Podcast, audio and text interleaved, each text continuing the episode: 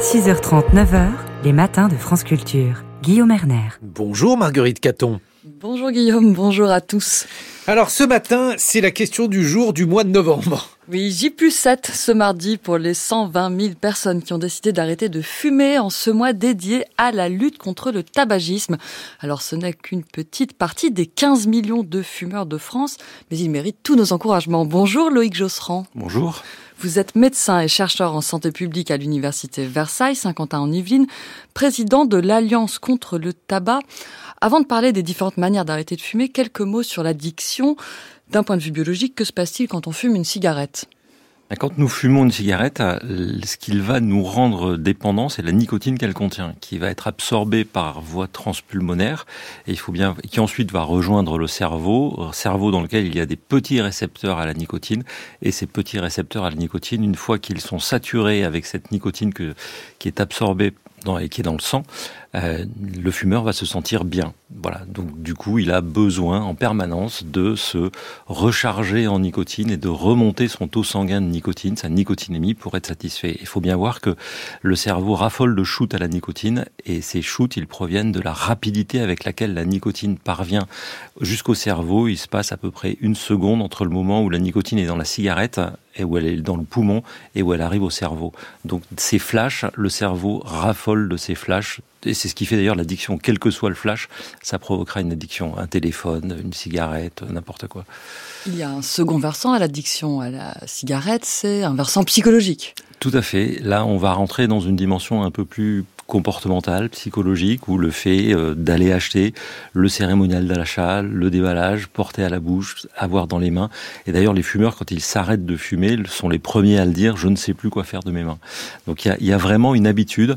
Euh, comportementale, comme vous le dites, euh, qui est effectivement ça, et, qui va vraiment être une vraie part, qui est une vraie part de l'addiction, et qui parfois gêne certains fumeurs à l'arrêt. Le sevrage est souvent présenté comme un chemin de croix, jalonné d'insomnie, de sautes d'humeur, de fringales, de prise de poids, au point que nombre de fumeurs n'osent même pas se lancer, essayer d'arrêter. Est-ce qu'il est toujours difficile pour tout le monde d'arrêter de fumer? Et puis, est-ce que vous ne pensez pas, Loïc Josserand, que la communication publique n'est pas très encourageante?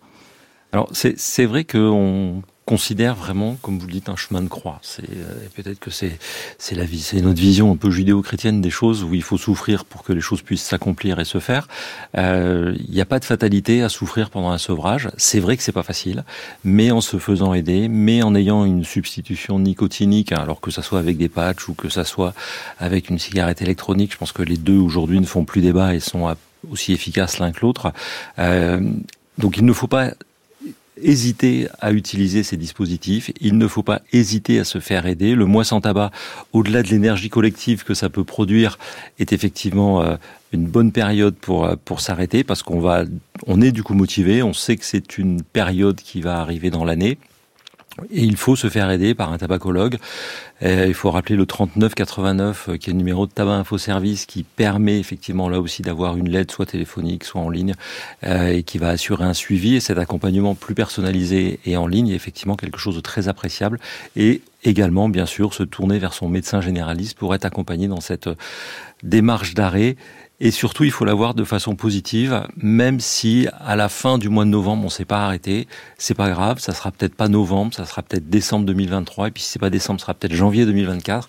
Mais ce qui est certain, en revanche, c'est qu'on est dans une démarche et c'est une marche en avant. On ne revient jamais à un état de fumeur satisfait au moment où on a commencé de fumer. Quand l'envie de s'arrêter est là, quand on a déjà fait une tentative, ça sera peut-être pas la première, ça sera la deuxième, peut-être la troisième, peut-être la quatrième, mais c'est pas grave, c'est positif et on avance.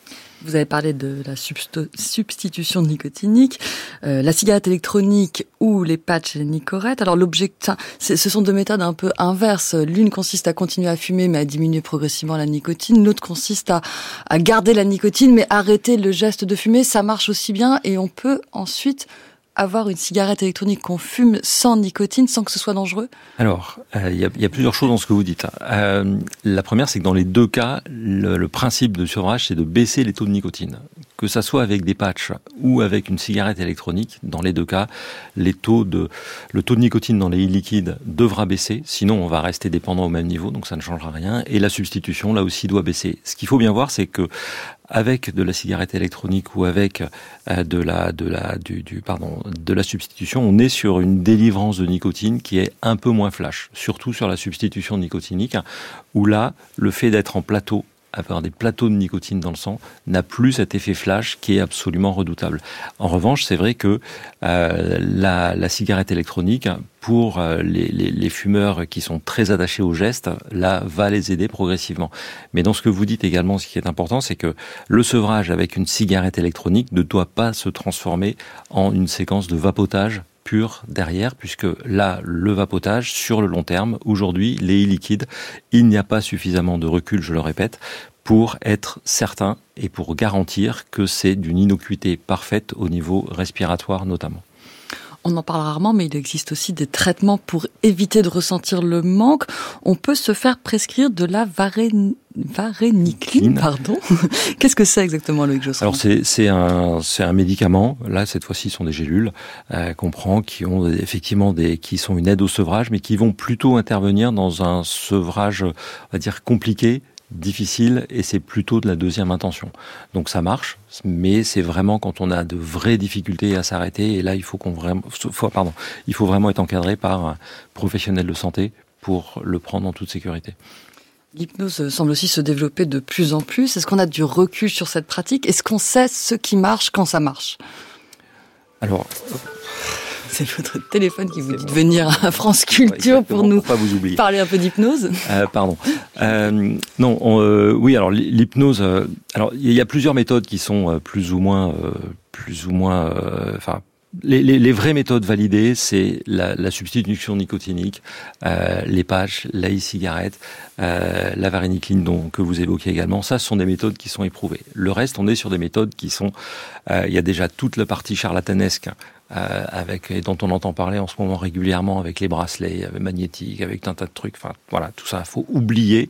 Hein, ça ne fait que euh, qu'enrichir euh, les gogos qui ont décidé de vendre ça à l'occasion du mois sans tabac. Donc ça, c'est vraiment de l'arnaque euh, et point barre. Euh, en revanche, l'hypnose est peut-être dans une catégorie un petit peu différente. L'hypnose, on sait que ça a des vertus médicales efficaces, même si on n'a pas de, de, de, d'essais cliniques véritables qui permettent de garantir une efficacité, ça peut, chez certains, en tout cas, amener un petit, un petit confort, une petite aide. Et bien sûr, toutes ces méthodes, même les plus charlatanesques, hein, sont dotées d'un effet placebo. Donc vous aurez de toute façon toujours du monde qui va s'arrêter avec un bracelet magnétique, avec euh, un collier qu'on va se prendre autour du cou. Mais il ne faut pas imaginer qu'un bracelet en cuivre ou en je ne sais quoi autour du cou ou autour du poignet euh, va avoir un effet sur votre comportement ou va modifier le comportement de vos récepteurs nicotine intracérébraux. Quoi. Il ne faut pas le payer trop cher. Non, il ne faut pas le payer du tout d'ailleurs. Très bien. Merci beaucoup Loïc Josserand de ces explications. Je rappelle que vous êtes médecin, chercheur en santé publique à l'université Versailles-Saint-Quentin en Yvelines et président de l'Alliance contre le tabac. Donc c'est pas un bracelet anti-tabac que vous avez en fait, euh, Marguerite Caton. Non, non, c'est un bracelet, j'avais mal vu. 7h23 sur France Culture.